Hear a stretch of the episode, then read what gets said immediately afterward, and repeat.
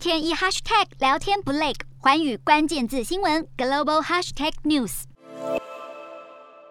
G20 二十国集团的央行总裁和财政部长戴着口罩朝镜头挥挥手。这场财长会在印尼雅加达登场。后疫情时代的经济复苏和因应未来的疫情大流行成了重要焦点。根据外媒报道据《团体公报草案指出，乌克兰危机和疫情让经济前景蒙上阴影，而通膨不断攀升和地缘政治风险也可能威胁到脆弱的全球复苏。身为轮值主席国，印尼总统佐科维就警告，乌克兰危机对全球经济复苏构成严重威胁。根据路透报道，一份宣示 G20 共同立场的文件指出，主要央行货币政策的透明和明确性对全球经济、物价和金融稳定相当重要。这份文件也提醒新兴国家要防范主要经济体紧缩货币政策后可能引发的市场冲击。美国财政部长耶伦则是呼吁 G20 协助国际组织解决疫苗配送的瓶颈，以及支持防疫投资，